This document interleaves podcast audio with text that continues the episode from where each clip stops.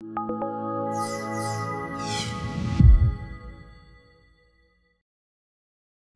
vous allez bien? Oui, bienvenue à l'ED 180, bienvenue si vous nous visitez, je suis content de vous accueillir. Bienvenue à cette nouvelle série Silhouette. J'espère que vous allez apprécier ces, nouvelles, ces nouveaux discours, cette nouvelle série qui est devant nous, qui va nous parler particulièrement de la Bible, la parole de Dieu, les Écritures. Comment tirer la puissance des Écritures? Ça va être ce qu'on va voir au courant des prochains dimanches à travers la série Silhouette.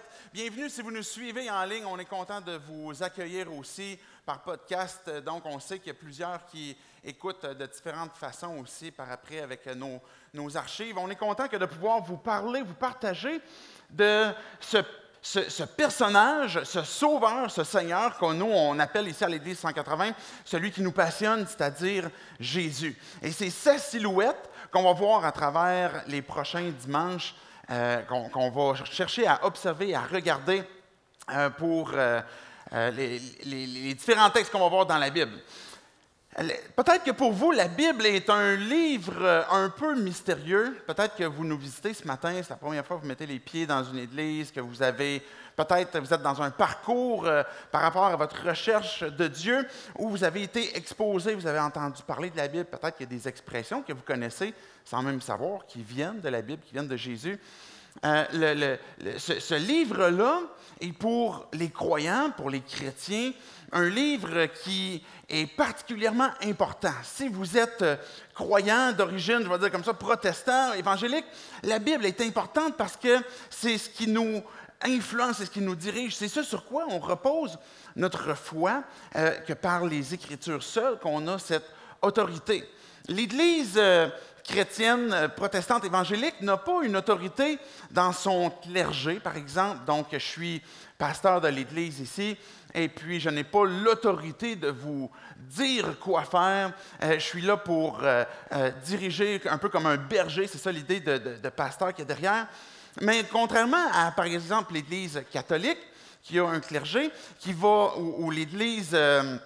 les témoins de Jéhovah vont avoir une approche par rapport à la Bible où c'est justement une élite, c'est justement un clergé qui va avoir la capacité de, de comprendre, d'interpréter, puis de pouvoir transmettre la Bible. Bien que c'est ce que je fais, entre autres, par exemple, de pouvoir communiquer les Écritures, on croit que ça n'appartient pas uniquement à celui qui est sur le stage, mais qu'on a chacun d'entre nous la capacité et l'opportunité de pouvoir ouvrir la Bible et découvrir qu'est-ce que Dieu à nous dire. Et ça n'appartient pas à une élite. Euh, aujourd'hui, l'Église catholique est peut-être moins à cheval sur cette expression-là, mais il y a quelques années, c'est ce qui a, entre autres, euh, généré la réforme, où ce qu'on on, voulait rendre accessible les Écritures, la parole de Dieu, ben, aux gens, au peuple, pour qu'ils puissent découvrir ce que Dieu avait à leur dire.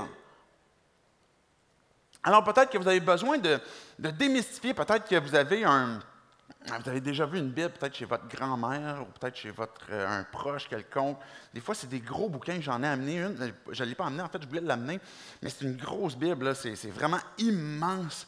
Et c'est vraiment, ça, fait peur. Peut-être que pour vous, quand que vous, vous pensez à la Bible, vous avez cette grosse Bible-là chez votre grand-mère qui ramasse de la poussière. Peut-être, je ne sais pas. Peut-être que c'est un livre que vous dites, eh boy, tu sais, moi, pas là-dedans. Ça a tellement généré peut-être toutes sortes de conflits, de difficultés, de contradictions. Peut-être que pour vous, ça, ça, ça n'oseriez même pas commencer la première page pour voir qu'est-ce que ça dit. L'objectif de la série, c'est qu'on puisse justement ben, démystifier c'est quoi ce, livre-là. Euh, quand j'étais euh, plus jeune, au moment où ce que Dieu commençait à m'interpeller pour considérer le, ministère, sans savoir exactement là où Dieu me dirigeait, ben, j'ai décidé d'aller faire une année dans ce qu'on appelle une, école biblique, où ce qu'on a l'occasion, par exemple, de, découvrir euh, les, différents livres de la Bible, découvrir les différents ministères, découvrir différentes choses. Donc, c'est vraiment, je vais le dire comme ça, comme l'équivalent d'un certificat, c'est un premier niveau, c'est fait pour euh, les jeunes, et puis c'est ce qui m'a amené par après à, à faire mon bac. Mais avant, quand je suis rentré dans cette école biblique-là, je ne connaissais pas grand-chose de la Bible. En fait, la Bible, pas qu'elle me faisait peur, je m'avais entendu parler, j'avais eu mon, un, parcours par rapport à, la foi, à l'Église, à la Bible, etc. Mais je me souviens une fois, à un moment donné, c'était dans le tout début de l'école biblique, que là, un professeur, il nous dit, OK, je vais vous donner des sujets, vous allez vous placer en équipe, et puis vous allez devoir faire une recherche sur le sujet que je vais vous donner. Là, OK? Alors, euh, il, nous présente le sujet, puis c'était quelque chose comme l'arbre de vie dans l'Apocalypse. L'arbre de vie dans l'Apocalypse. C'est quoi ça? J'ai déjà entendu parler de, l'arbre de vie. Je pouvais avoir comme un peu c'est quoi. Puis là, ben, j'essayais de cacher comme à mon partner, comme quoi que je sais, je sais de quoi qu'on parle. Mais j'avais aucune idée c'est quoi ça. L'arbre de vie dans, dans l'Apocalypse. C'est comme. Toi, man, t'as-tu écouté le film? C'est-tu Bruce Willis, ça? Euh, c'est quoi l'Apocalypse? Ben, je savais c'était quoi, mais c'est où l'Apocalypse? Puis l'arbre de vie, en plus. Puis là, je me sentais que j'étais à des années-lumière de comprendre les termes, les choses qui m'étaient demandées. Je me disais, mais j'ai l'impression de ne pas comprendre. On a entamé la recherche et puis je me disais, ben où c'est que je suis? Et pendant un, moment dans cette journée, puis les, semaines, les mois qui ont suivi, mais je me suis dit, je ne suis pas à ma place je suis pas à ma place. J'étais mal à l'aise. J'avais, je me disais, ben, j'ai de la difficulté à comprendre. On me dit des mots et on me demande de lire des livres. Puis je suis obligé de lire le dictionnaire plus que ce que je lis le livre lui-même parce que je ne comprends pas ce que ça dit de la Bible. Alors, je me souviens à ce moment-là comment est-ce que j'étais. Je me sentais, comme je disais, pas à ma place. Et ce sentiment-là, peut-être que vous l'avez. Et pourtant, quand j'ai commencé, j'étais croyant, puis j'avais un parcours dans, la foi, je connaissais déjà un peu euh, l'Église, Jésus, puis même la Bible, mais je me sentais que ça va être difficile. Et peut-être que pour vous, d'ouvrir votre Bible, la, tâche est peut-être tellement grande, peut-être que vous ne savez tellement pas des fois par où commencer, ou on ne comprend pas qu'est-ce que c'est quoi les, les idées qu'il y a derrière ça, qu'on a de la difficulté à l'ouvrir. Et on a besoin de découvrir que pourquoi la Bible a un impact si grand dans la vie des gens qui commencent à la lire et qui, dans, ce qu'on peut comprendre, on l'applique à nos vies. Pourquoi encore aujourd'hui la Bible est ce livre qui est le plus vendu, le plus répandu, qui est encore le plus lu à travers le monde et de loin de loin. Et, pourquoi ça a encore cet impact-là dans la vie des croyants? Puis peut-être que vous avez différentes problématiques, par exemple, où ce que vous dites, bien, il y a plusieurs personnes qui ont utilisé la Bible pour se diviser, pour détruire, pour faire des croisades. Puis peut-être que pour vous, c'est une des problématiques du pourquoi vous ne voulez pas l'ouvrir. Mais le but de cette série-là, c'est pourquoi est-ce qu'on fait cette série-là? C'est la première des questions qu'on va se poser et que ce matin, je vais prendre le temps de mettre la table justement sur ce qu'on va avoir devant nous. Pourquoi est-ce qu'on fait une série sur la Bible et pourquoi est-ce qu'on l'a appelée Silhouette? La première des choses, une des choses que Jésus nous a dites avant qu'il reparte, c'est faites de toutes les nations des types de Jésus-Christ. Faites de toutes les nations des types, apprenez-leur tout ce que je vous ai enseigné, apprenez-leur à observer et baptisez-les. Si vous étiez là dimanche passé, vous avez vu qu'on avait un baptême. On peut mettre la, première slide du pourquoi est-ce qu'on fait cette série-là. Il va y avoir trois raisons.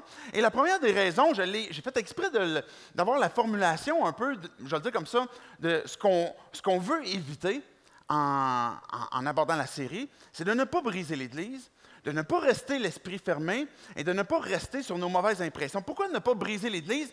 Vous savez que, comme j'ai cité de Jésus, il disait, faites de toutes les nations des disciples. Ça commence quand? Cette responsabilité que chacun d'entre nous avons de faire des disciples. Quand Jésus aborde cette, cette, chose avec nous pour dire faites de toutes les nations des disciples, ben, dès le moment où on a placé notre foi en Jésus, on a ce, privilège, je vais le dire comme ça, que de pouvoir communiquer aux gens qui sont avec nous, et même des plus jeunes croyants, euh, que ben, voici qu'est-ce que Jésus a comme impact dans ma vie. Voici qu'est-ce que ça veut dire de, suivre Jésus-Christ. Et ça n'appartient pas à une élite. Ça revient à ce qu'on disait tantôt. Ça, n'appartient pas à un groupe uniquement comme des pasteurs ou des leaders d'Église, mais chacun d'entre nous. Mais ce que ça, ça nécessite de notre part, c'est une attitude une attitude de je veux contribuer, je veux aider. Et la façon d'aborder nos pensées va être beaucoup plus, ben, comment est-ce que je peux aider mon prochain à être passionné de Jésus encore plus? Quand Jésus me demande de faire des disciples, je suis en train de me poser les questions, mais quand je vais à l'église, si par exemple il y a une personne de, 20-30 ans qui rentre ici, un gars, une fille, et qui s'assoit, mais comment est-ce que je vais, je vais renoncer peut-être à mes intérêts pour que cette personne-là puisse être inspirée d'adorer Jésus? Comment est-ce que je vais renoncer peut-être à ma façon d'aborder les choses, peut-être à un jargon, puis je vais faire l'effort nécessaire de, de, commencer là où la personne elle est, pour qu'elle puisse découvrir qui Jésus est, pour qu'elle puisse découvrir la vie en Jésus-Christ. La chose qui détruit l'Église est souvent pas le manque de connaissances. L'objectif, évidemment, à travers la Bible, c'est qu'on va, en la lisant, c'est qu'on va découvrir des connaissances, mais que quand on va regarder à travers cette série-là, qu'est-ce que c'est la Bible, c'est d'abord et avant tout pour, si vous êtes croyant, de dire, ben, je veux m'investir dans ce qui me conduit à, la maturité en Jésus-Christ. Est-ce que vous me suivez? Et l'inverse, l'immaturité, ou être centré sur mes propres intérêts, centré sur ce que moi je veux, que, je viens par exemple, que je veux participer à l'Église, puis qu'il faut que les choses soient à propos de moi, bien, je suis en train de faire l'inverse de ce à quoi Dieu est en train de m'appeler à faire des disciples, puis que je veux m'investir dans, mon prochain. Donc, le fait de, lire la Bible et de découvrir peut-être à travers, petit peu à petit peu, une, une façon de lire la Bible et de me nourrir et de découvrir qui Jésus est, d'appliquer la, puissance des textes dans ma vie, va faire en sorte que quand je, viens à l'Église, quand je contribue avec l'Église, je peux être dans un mode où je veux donner, je veux redonner, je veux contribuer. Et que je, suis en train de, développer moi-même cette maturité que l'on a on peut avoir en Jésus-Christ. évidemment, il va avoir la participation de la communauté, où ce qu'on va ensemble pouvoir s'édifier.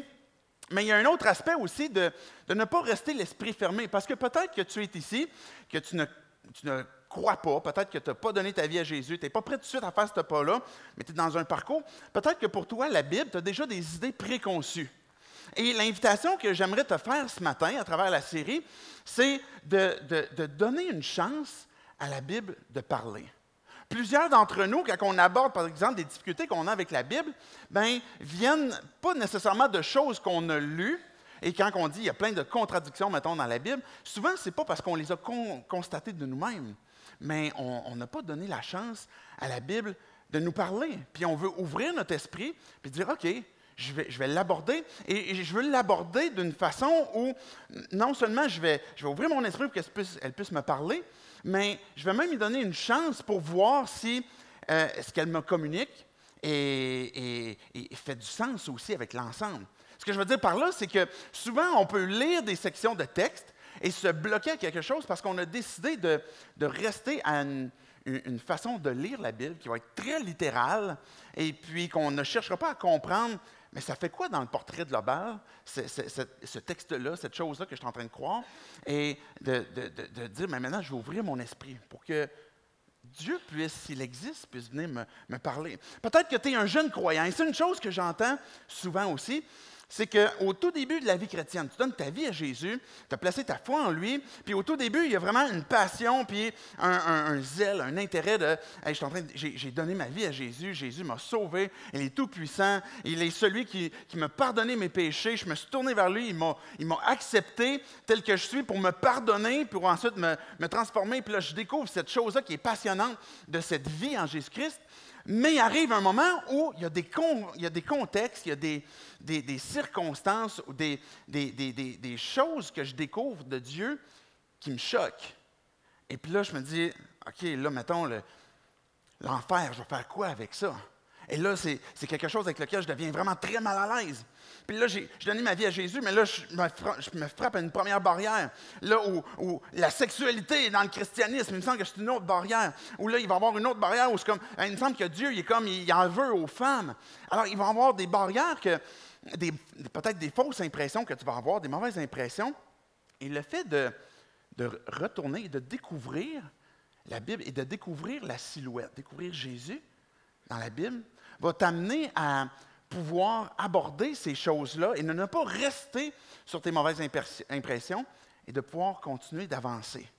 Si vous êtes dans le doute ce matin, si vous avez des doutes, vous êtes des gens qui vous, avez de la difficulté à croire, que vous soyez croyant ou non croyant, parce que les doutes, les doutes existent des deux côtés. vous êtes bienvenus.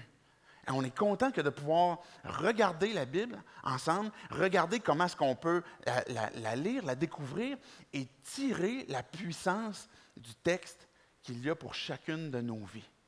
Et qu'on puisse découvrir justement qui est Jésus à travers la Bible.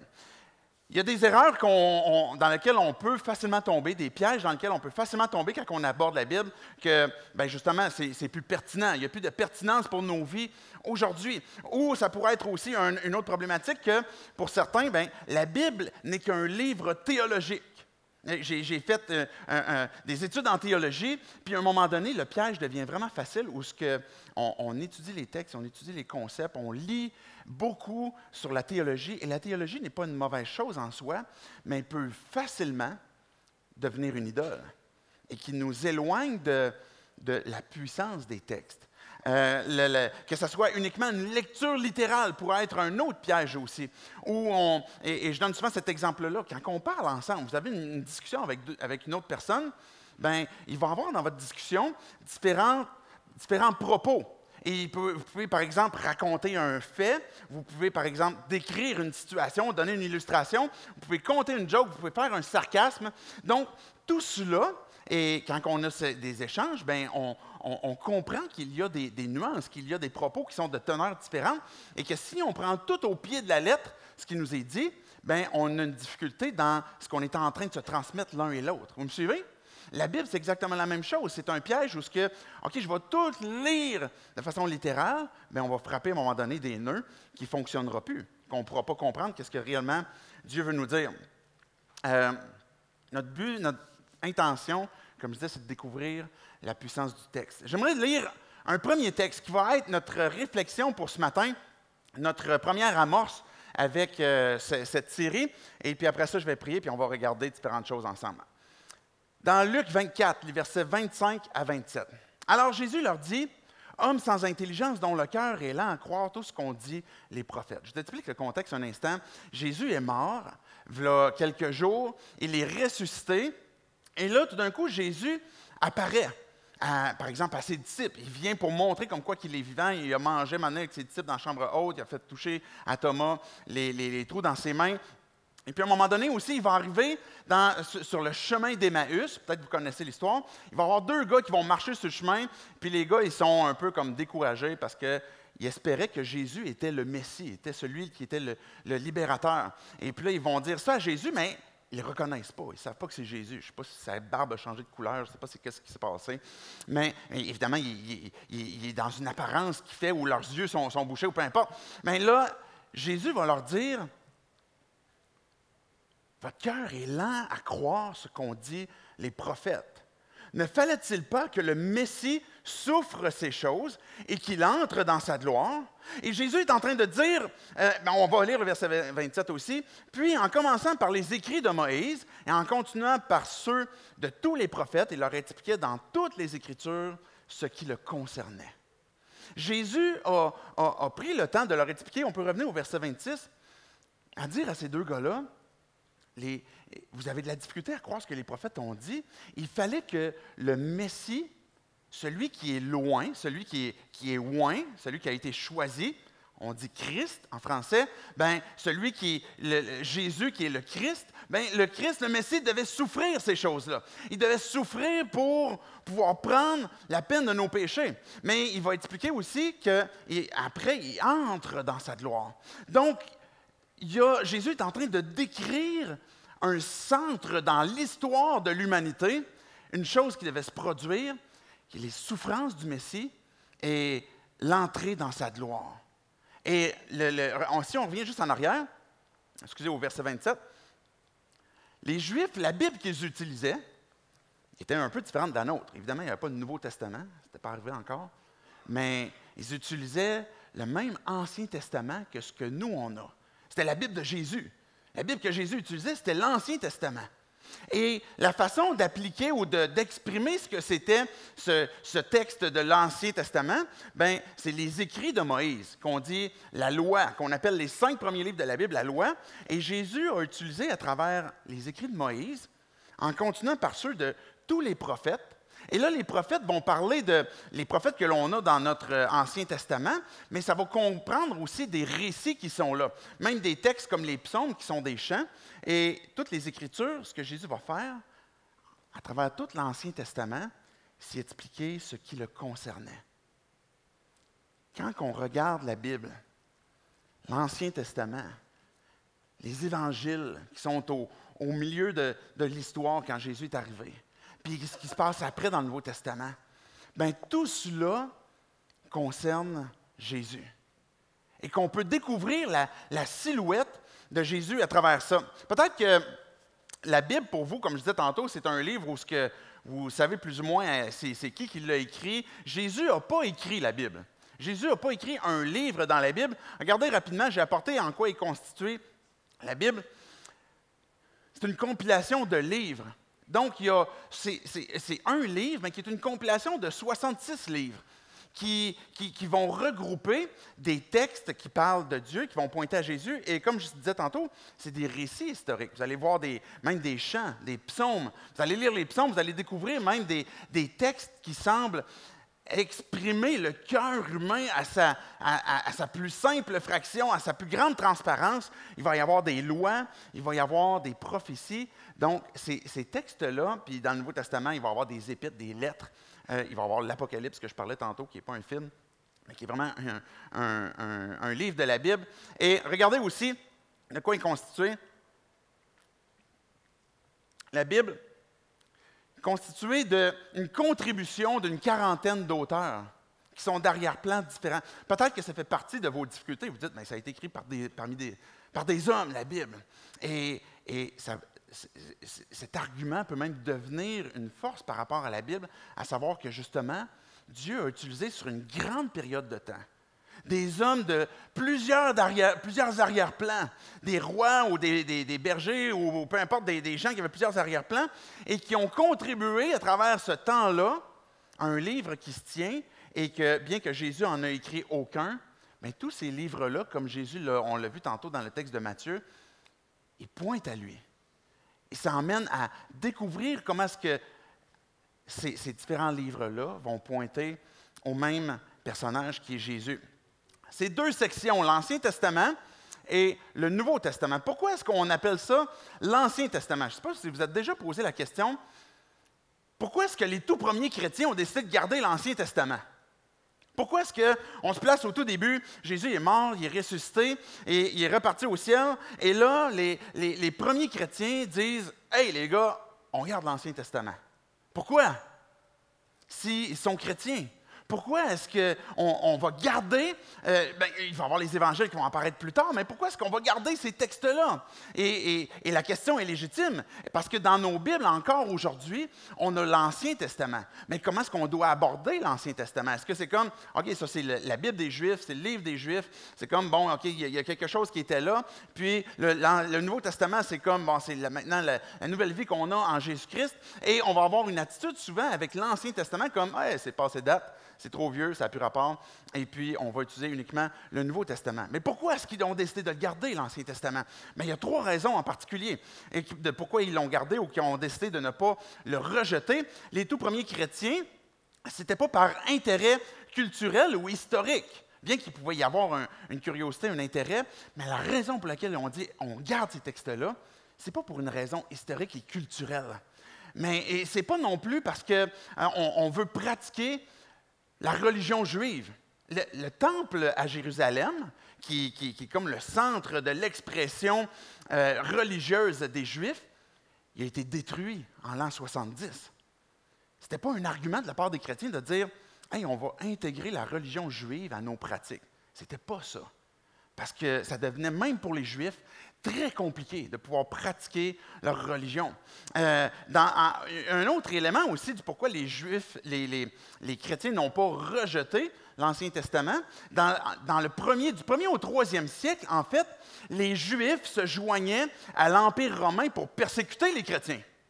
Les chrétiens étaient persécutés par l'Empire romain, mais même par des Juifs. Puis Paul, dans le Nouveau Testament, il en est un. Paul, qui était un juif, euh, et il a persécuté l'Église. Et ça a duré aussi à différents moments. Donc, si les chrétiens, c'était, ben nous, on, décide de prendre l'Ancien Testament parce que c'est la religion juive, ça, ça fit bien avec le christianisme, ben il y a une incohérence parce qu'ils se font persécuter même par des Juifs. Et les Juifs étaient aussi très refermés. C'est-à-dire qu'ils ne donnent pas leurs filles en mariage, ils n'invitent pas des, païens, les gens de d'autres nations à venir manger avec eux, ils sont très refermés. Il y a une forme de, distance qui se crée avec les, non-juifs.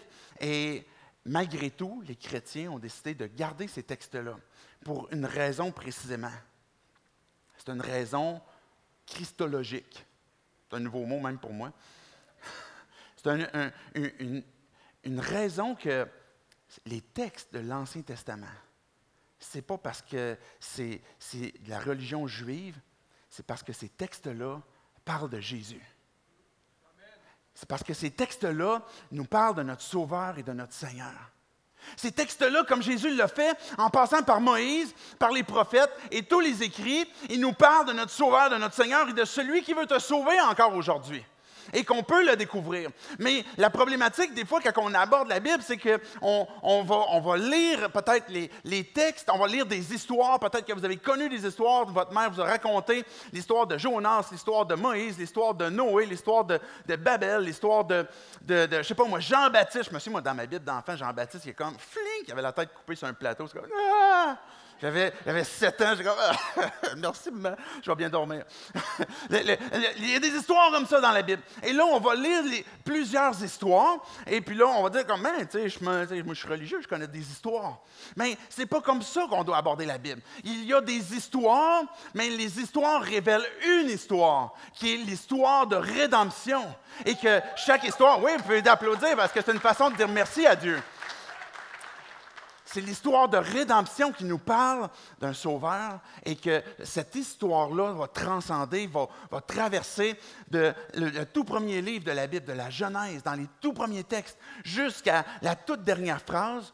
Tous ces textes-là vont nous parler de l'histoire de la rédemption, comment est-ce que Dieu, dans son amour infini, il a vu l'humanité, qui a décidé de se rebeller contre lui, puis qui a dit, je veux les rétablir dans une relation avec moi. Dieu nous a créés à son image, dans une intention de pouvoir entrer en relation avec lui. Mais dans notre rébellion, dans notre frustration envers Dieu, dans notre désir d'indépendance, puis de dire Dieu, je vais devenir mon propre Dieu, ben on a décidé de se rebeller. Et c'est ce que la Bible appelle le péché. C'est notre nature même. Ce n'est pas juste des actions. C'est notre nature qu'on a décidé d'être rebelle à Dieu, bien, a fait en sorte qu'on est séparé de Dieu. Puis l'histoire de la rédemption, c'est un Dieu qui, malgré que Adam et Ève se cachent dans le jardin, bien, Dieu, il vient et il dit Adam, t'es où? Je te cherche, je te poursuis, je veux encore cette relation-là avec toi. Et il va nous amener continuellement à travers, du début jusqu'à la fin, à je, veux vous amener à redécouvrir la vie, à redécouvrir le pourquoi je vous ai créé, qui d'être en relation avec moi et d'avoir ce, plaisir où ce qu'on va partager justement cette relation. Mais le centre de toute la Bible, c'est Jésus.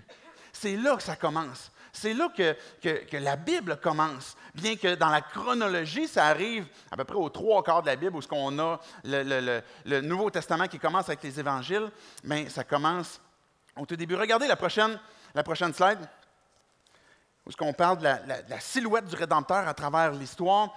Et par exemple, regardez la prochaine image, puis je les ai inclus dans la vidéo qu'on a vue tantôt. On a une histoire, par exemple, d'Abraham. Évidemment, ce n'est pas une photo, vous comprenez qu'il n'y avait pas de d'appareil photo à l'époque. Abraham est en train de s'apprêter à sacrifier son, son premier-né. Mais déjà une histoire qui est en train de nous pointer à... C'est Jésus qui va donner sa vie, le Fils unique qui va être sacrifié, que, quand son fils, que Abraham est sur le point de manifester sa foi, de dire, OK Dieu, je ne veux pas faire ça, je n'ai pas envie de, sacrifier mon enfant, et qui est sur le point de lever le couteau, mais il y a un ange qui apparaît et qui lui dit, arrête, puis j'ai pourvu quelque chose d'autre. J'ai pourvu un autre qui va prendre la place de ton enfant. Et il a pourvu justement un bélier que Abraham a pu offrir en sacrifice. Tous les sacrifices, même en soi, pointent à Jésus. Pourquoi est-ce que Dieu voulait des sacrifices parfaits? Parce que Jésus est parfait. Parce qu'il est venu sans péché, dans la possibilité de pouvoir prendre notre péché. C'est la seule façon qu'un innocent peut donner son innocence à un coupable, parce qu'il y a cet échange-là. Mais, alors, je ne sais pas si vous voyez la flèche, mais j'ai caché Jésus derrière parce que c'est l'image que la silhouette de Jésus dans cette histoire-là. Regardez la prochaine histoire où ce qu'on parle de Moïse régulièrement, on parle de la loi, puis souvent en tant que chrétien, on va être mal à l'aise de comme, ok, si je donne ma vie à Jésus, il faut que je suive des lois, il va falloir que comme je fasse des principes, il va falloir que je règle plusieurs choses, même à travers la loi, tout ce qui est donné, on parlait des, des sacrifices qui sont donnés.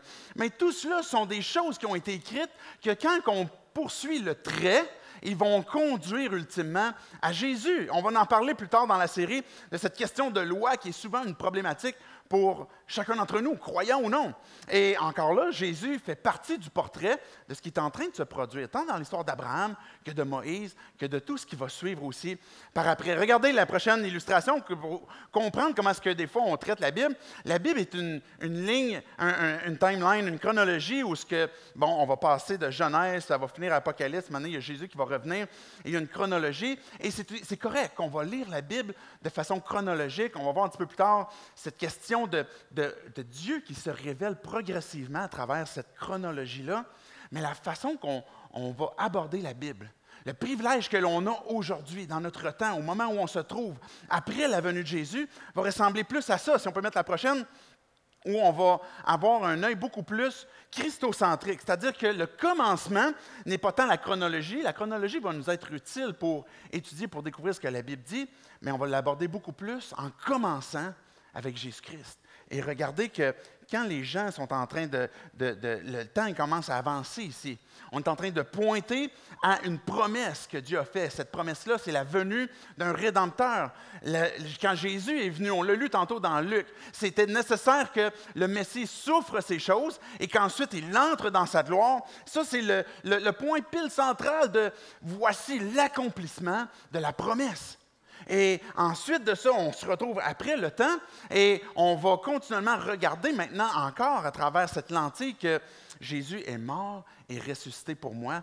Et notre œil, notre, notre façon de regarder la Bible va constamment être à la lumière de ce que Jésus est, de ce qu'il nous dit. Et c'est de cette façon-là qu'on veut aborder la Bible. Comment est-ce que, si vous voulez commencer à lire, si vous voulez commencer à, regarder comment est-ce qu'on on, aborde la question, comment est-ce qu'on peut découvrir tranquillement ce que Dieu a à nous dire. Je vais vous inviter, si ce n'est pas déjà fait, évidemment, la première étape, c'est de vous procurer une Bible pour la lire. Ça va être l'idéal. Et sinon, il y a, peut-être que vous la connaissez déjà, il y a une application qui s'appelle YouVersion que vous pouvez utiliser, puis vous allez trouver les, les, traductions que vous avez besoin. Si vous parlez espagnol, si vous parlez français, vous parlez anglais, je ne sais pas s'il y en a qui parlent allemand. C'est un guess, je me suis essayé. Il n'y en a pas. Mais il va y avoir les, différentes langues qui vont être là, que vous allez pouvoir lire la Bible dans votre, euh, euh, dans, votre langue, dans votre euh, approche. Et puis, il va y avoir différentes traductions qui vont être plus simples dans le français, d'autres un peu plus élaborées, peut-être un peu plus littérales. Et ensuite de ça, ben, vous pouvez même, à travers cette application-là, commencer un plan de lecture. Je le mentionne parce que peut-être que pour certains, c'est évident. On peut mettre la prochaine slide, mais peut-être que pour certains d'entre vous, c'est évident ou ce que vous dites, ben, j'utilise déjà un plan de lecture, je vais déjà commencer à lire. Des fois, ce n'est pas toujours évident de. Je commence à lire dans Genèse. Là, hey, c'est cool, tu sais, comme des histoires intéressantes. On découvre ces histoires-là. On arrive dans Exode, c'est comme la sortie d'Égypte. Là, les, les, gens qui sortent avec les plaies d'Égypte. J'ai déjà vu le film à quelque part de ça. Et puis après ça, on arrive dans Lévitique. Lévitique. Lévitique. Et là, là, wow, là, on vient de frapper comme on a mis ça, comme on a mis ça en 6 trop vite ou on a downshifté. Euh, on, on, on, trouve ça difficile, ces textes-là. Et, et, là, tout d'un coup, ça devient plus pénible. Vous arrivez dans Nombre, c'est pas beaucoup mieux. Deutéronome, c'est comme une répétition de Lévitique. Et là, il y en a plusieurs qui, vont, qui sont découragés qui déjà à Lévitique. Mais le fait de, commencer peut-être un plan de lecture dans les premiers, dans les premiers, euh, euh, les premiers pas que vous voulez faire, ça va vous permettre de découvrir tranquillement cette approche christocentrique, c'est-à-dire qu'on commence par avoir cette compréhension de qui Jésus est pour qu'on puisse avoir après ça une lecture des différents textes avec cette lumière-là de, notre compréhension de l'histoire de la rédemption de Jésus. Et euh, il y a ce plan de lecture ici que je vais vous suggérer qui s'appelle, si vous avez downloadé l'application, vous pouvez utiliser par exemple les, euh, les plans de lecture en français. Si vous les mettez les plans de lecture en français, vous pouvez découvrir ce plan de lecture-là qui s'appelle exactement comme ça. Et ça va être un plan de lecture sur sept jours. Il va y avoir une petite euh, description de ce que ça vous apprêtez à lire. Il va y avoir quelques textes. Et déjà, vous allez pouvoir commencer à découvrir tranquillement qu'est-ce que c'est la Bible et comment avoir, comment découvrir qui est Jésus. C'est cette invitation que je veux vous faire ce matin, que si vous n'êtes pas croyant, si vous êtes au tout début de votre marche avec Dieu, je veux vous encourager, je veux vous lancer ce défi-là, amener votre ouverture d'esprit et à commencer un plan de lecture. Vous n'allez pas lire comme huit chapitres par jour, ça va être comme petit, vous allez pouvoir découvrir tranquillement et je pense que ça va être une chose qui va vous amener à pouvoir découvrir tranquillement qu'est-ce que la Bible dit. Et je veux vous soumettre quelques questions. Je vais inviter le Ben à s'avancer. On va être prêt pour la conclusion et puis de pouvoir répondre aussi à travers la louange de cette joie que l'on a de découvrir notre Rédempteur à travers la Bible. Je vais vous soumettre quelques questions que vous pourriez aborder en lisant votre Bible ou vous pouvez découvrir justement dans une optique de comment découvrir la silhouette de Jésus à travers ça. Regardez les questions que j'ai apportées. Vous pouvez les noter, mais c'est des questions qui sont assez simples. Et, qu'est-ce que la Bible dit? On commence par la lire, même par l'écouter. J'ai pris le temps de mettre écouter parce que même dans l'application, vous pouvez avoir certaines traductions que c'est lu. Et maintenant, vous êtes dans le tour, vous mettez le texte biblique, vous le laissez rouler, et puis ça vous emmène à déjà découvrir ben, différentes choses que, Dieu va dire. Donc, on écoute, on s'expose, puis après ça, ben, on, peut chercher à comprendre qu'est-ce que ce texte-là veut dire, avec les, les moyens que l'on a. Peut-être que vous dites, j'en ai pas beaucoup, mais vous commencez avec le peu, puis vous cherchez à comprendre qu'est-ce que ça veut dire. Puis après ça, c'est quoi les applications? De faire ce que tu as à faire. Ça, ça, implique quoi dans nos vies? La Bible n'est pas, et on parlait tantôt des pièges, la Bible n'est pas un livre d'information qui est comme, je fais uniquement que découvrir qu'est-ce qui concerne Dieu. Jésus avait reproché aux, chefs religieux de son temps en disant, vous, vous sondez les Écritures, vous les étudiez, vous les connaissez, puis vous passez à côté. Parce que vous pensez avoir dans la Bible, avoir ce, dans ce texte-là, avoir la vie en travers la Bible, mais vous manquez la raison que ces textes-là ont été écrits pour rendre témoignage de moi témoignage de Jésus. Quand on va lire la Bible, mais qu'est-ce que ça veut dire? Qu'est-ce que ça implique dans nos vies? En quoi c'est en train de rendre témoignage à Jésus? Comment est-ce que je peux découvrir de plus en plus qui il est? Et quand que j'arrive à... Et, souvent, puis on en a parlé la semaine passée, on se bloque là. Et c'est là le piège. C'est comme, OK, là, faut, Dieu me demande de faire des choses. Il faut que j'arrête de, je sais pas moi, il faut que j'arrête de, de sacrer j'arrête de sacrer. Comme on se force, j'arrête de sacrer. Et puis, on, arrive à un moment donné, comme tu tapes le gros orteil, puis c'est déjà reparti. mais on, est vite découragé de par notre faible performance à mettre en pratique. Et c'est là la puissance du texte. C'est là la puissance de l'histoire de la rédemption. Quand que, OK, j'ai quelque chose duquel je ne suis pas capable que je dois me repentir, puis que je vais dire, Dieu, je vais te l'abandonner. Le juste vivra par la foi. Voici ce que ça veut dire. Ça ne veut pas dire que le juste va commencer à vivre dans une performance, qu'il va commencer à faire des choses pour réussir. Il va vivre dans la foi, c'est-à-dire qu'il va placer sa confiance. je comprends maintenant qu'est-ce que tu, me demandes. Je comprends que j'ai des choses que je dois abandonner, que je ne suis pas capable d'abandonner, et j'ai besoin de ta puissance. Et je regarde à mon Sauveur. Comment est-ce que mon Sauveur peut me, me, me sauver de ça, comment je vais lui faire confiance, comment je vais continuer d'avancer, même quand je, vais retomber peut-être dans l'échec ou je vais encore pécher, mais je vais encore continuer de lui faire confiance parce qu'il va me conduire de progrès en progrès. Je vais lui faire confiance. Donc, quand que je suis en train de lire puis je découvre les applications, mais je me tourne vers Jésus puis je crie à lui, j'ai besoin de toi pour que tu le vives dans ma vie. Et que quand je regarde à mon Sauveur, on peut mettre la prochaine slide, mais on est en train de penser à, à sa vie. La vie qu'il a menée sur terre a été parfaite. Pas uniquement pour me donner un exemple, mais pour performer tout ce qui était nécessaire pour que la vie soit complètement accomplie, pour que la condamnation soit complètement enlevée de sur nos vies et que ce qu'il a performé comme, marche sur terre, ben, puisse être imputé. Qu'est-ce qu'il a fait? Sa mort qui est l'expression même de la rédemption que Jésus est mort pour me sauver de ce péché-là duquel je lutte depuis longtemps puis que je ne suis pas capable d'abandonner. Et si Jésus est mort pour ça, c'était pour me donner son pardon, pour me donner sa vie, pour me donner sa puissance. Et quand il a été à la croix puis qu'il a dit tout est accompli, il est en train de me dire je suis mort pour ce péché-là et la victoire est devant toi. Avance par la foi. Et que quand je pense à sa résurrection, que Jésus est assis dans sa gloire, mais qui est en train de régner, qui est en train de me donner sa puissance, qui est en train de me donner sa direction, qui est mon sauveur, et que je dis Dieu, je marche par la foi, c'est toi que je veux suivre. C'est de ça que, que je me souviens quand je pense à lui, qu'est-ce qu'il a accompli, qu'est-ce qu'il a performé, et puis que je me dis, abandonne-toi à Dieu, que je prêche à mon, à mon âme, puis dire, ben, fais-lui confiance. Je veux vous soumettre, en terminant justement compris, un livre, j'en ai pas beaucoup d'exemplaires euh, ce matin, j'en ai cinq. 50 raisons pourquoi Jésus doit mourir, qui nous aident à, découvrir les raisons pour lesquelles Jésus devait mourir, pour que quand on est dans une situation de, lecture, qu'on est en train de découvrir la Bible, puis qu'on est en train de penser, ben ça veut dire quoi?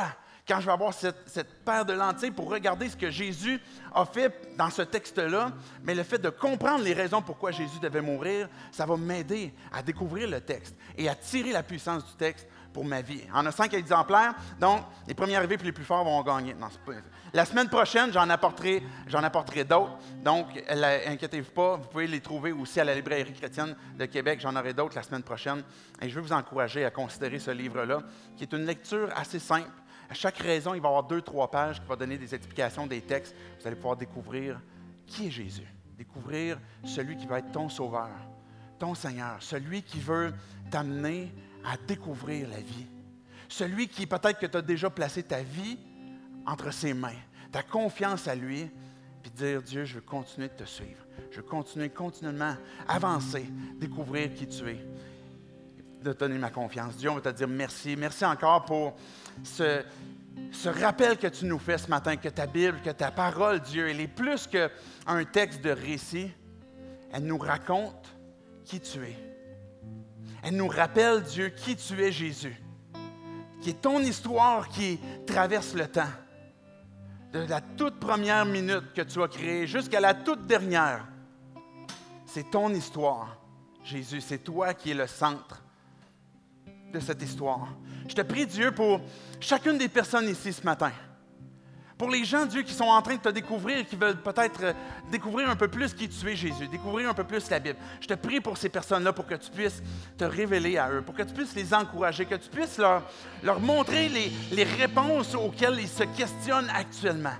Je te prie de, les, de, de leur faire du bien, et que pour, ceux, Dieu, qui ont déjà placé leur foi en toi, qui sont peut-être en train de revenir à toi, peut-être que c'est des, personnes qui ont, placé leur vie en toi récemment, Jésus. Je te prie pour ces personnes-là, pour que tu puisses parler à leur cœur, les encourager, leur rappeler, Dieu, qui tu es, la raison pour laquelle tu as vécu, que tu es mort, que tu es ressuscité, et que c'était pour la vie abondante, Jésus, qui est cette bonne nouvelle que l'on a en toi. Je te demande, Dieu, de les accompagner dans la lecture, dans la découverte de qui tu es, que tu puisses te révéler à eux, Jésus, puisses toucher leur cœur. Pour chacun d'entre nous, Dieu, même si ça fait longtemps qu'on a placé notre foi en toi, viens apporter cette eau fraîche. Viens apporter ce, nouveau, ce nouvel esprit, cette nouvelle ouverture, cette nouvelle découverte.